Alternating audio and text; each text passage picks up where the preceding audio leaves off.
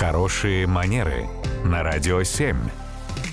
Татьяна, доброе утро. Доброе утро. Доброе утро, Татьяна. И у нас есть вопрос от Павла. Он интересуется, правда ли, что писать заранее благодарю, ну, в письме, да, бестактно. Дай денег в долг, заранее благодарю. И можно ли отказаться после этого?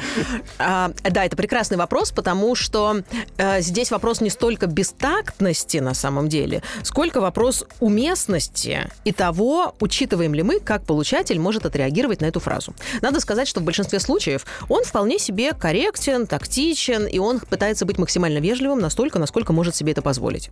И здесь, мне кажется, очень важно понимать, что если мы воспринимаем эту фразу вот именно как жесткую манипуляцию, то мы иногда ну, сами вводим себя в заблуждение. Да? Не факт, что нами пытались манипулировать. Возможно, там просто был очень корректный и слишком вежливый визави.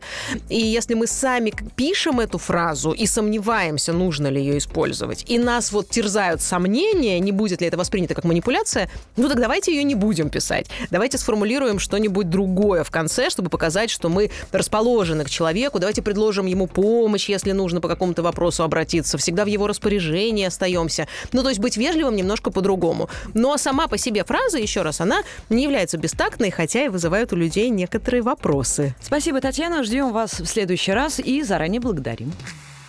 Радио 7.